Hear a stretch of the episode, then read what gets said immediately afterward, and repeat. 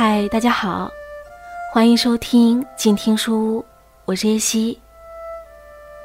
今天呢，我们依然分享的是《精神与金钱时代的中国诗歌》这本书。同时呢，这也是这本书的呃最后一期节目了。那本期节目呢，要和大家分享的是我个人觉得挺有意思的几首诗，嗯，给大家读一读，来听一听。第一首是来自于坚的七十一行诗歌，在诗人的范围以外，对一个雨点一生的观察。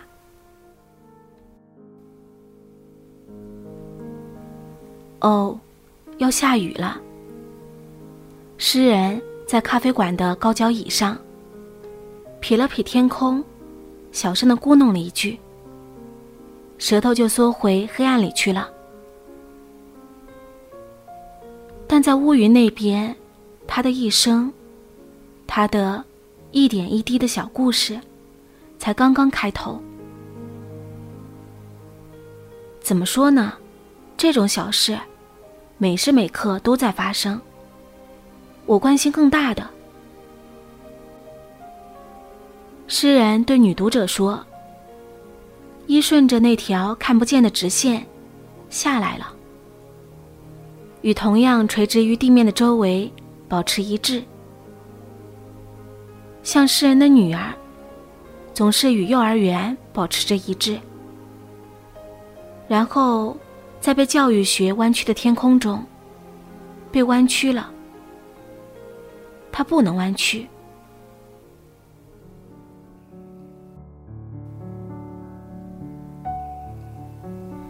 第二首是来自寒冬的山民。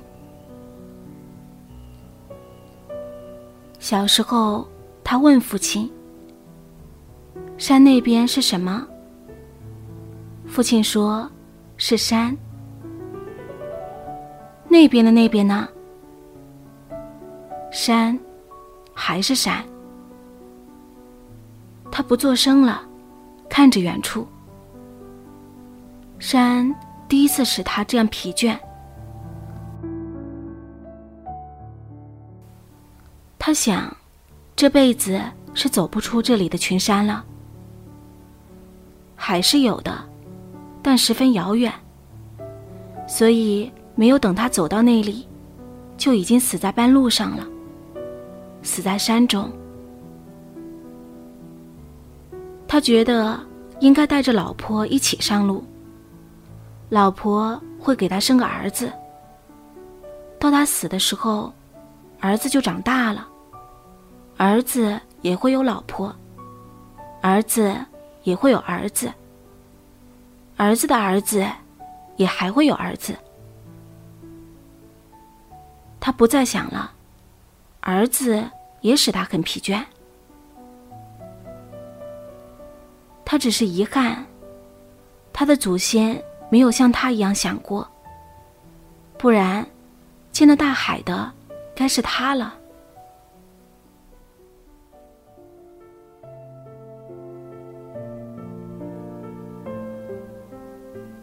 第三首来自张曙光的同名诗《岁月的遗照》。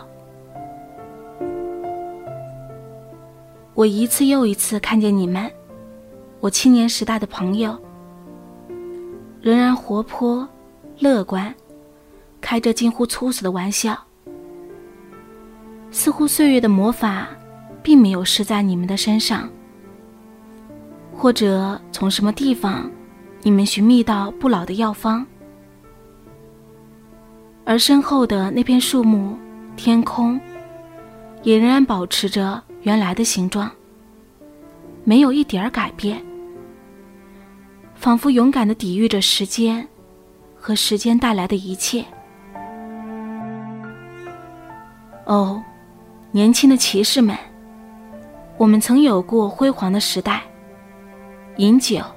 追逐女人，或彻夜不眠，讨论一首诗，或一篇小说。我们扮演过哈姆雷特，现在幻想着穿过荒原，寻找早已失落的圣杯，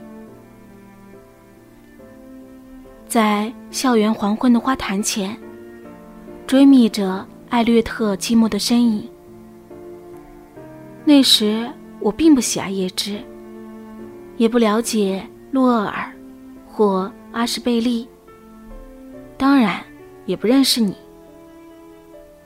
只是每天在通向教室或食堂的小路上，看见你匆匆而过，神色庄重或忧郁。我曾为一个虚幻的影像发狂，欢呼着。春天，却被抛入更深的雪谷，直到心灵变得疲惫。那些老松鼠们有的死去。或牙齿脱落，只有偶尔发出气愤的尖叫，以证明他们的存在。我们已与父亲和解，或成了父亲，或坠入生活更深的陷阱。而那一切真的存在，我们向往着的永远逝去的美好时光，或者。他们不过是一场幻梦？或我们在痛苦中进行的构想？也许，我们只是时间的见证，像这些旧照片，发黄，变脆，却包容着一些事件、人们，一度称之为历史。然而。并不真实。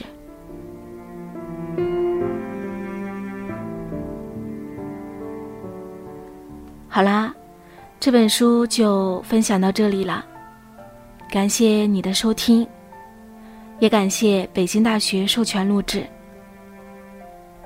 那如果说你也想要阅读这本书的话，可以关注微信公众号“静听有声工作室”。在书屋微店菜单下单购买。感谢你的收听，我是叶希，下次再会啦。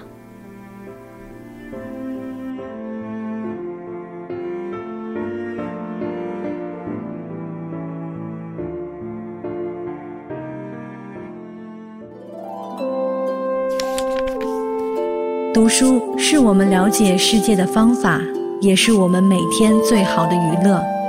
每读一本书，都是一次修行。静听书屋，陪你在每一段向往阅读的路上。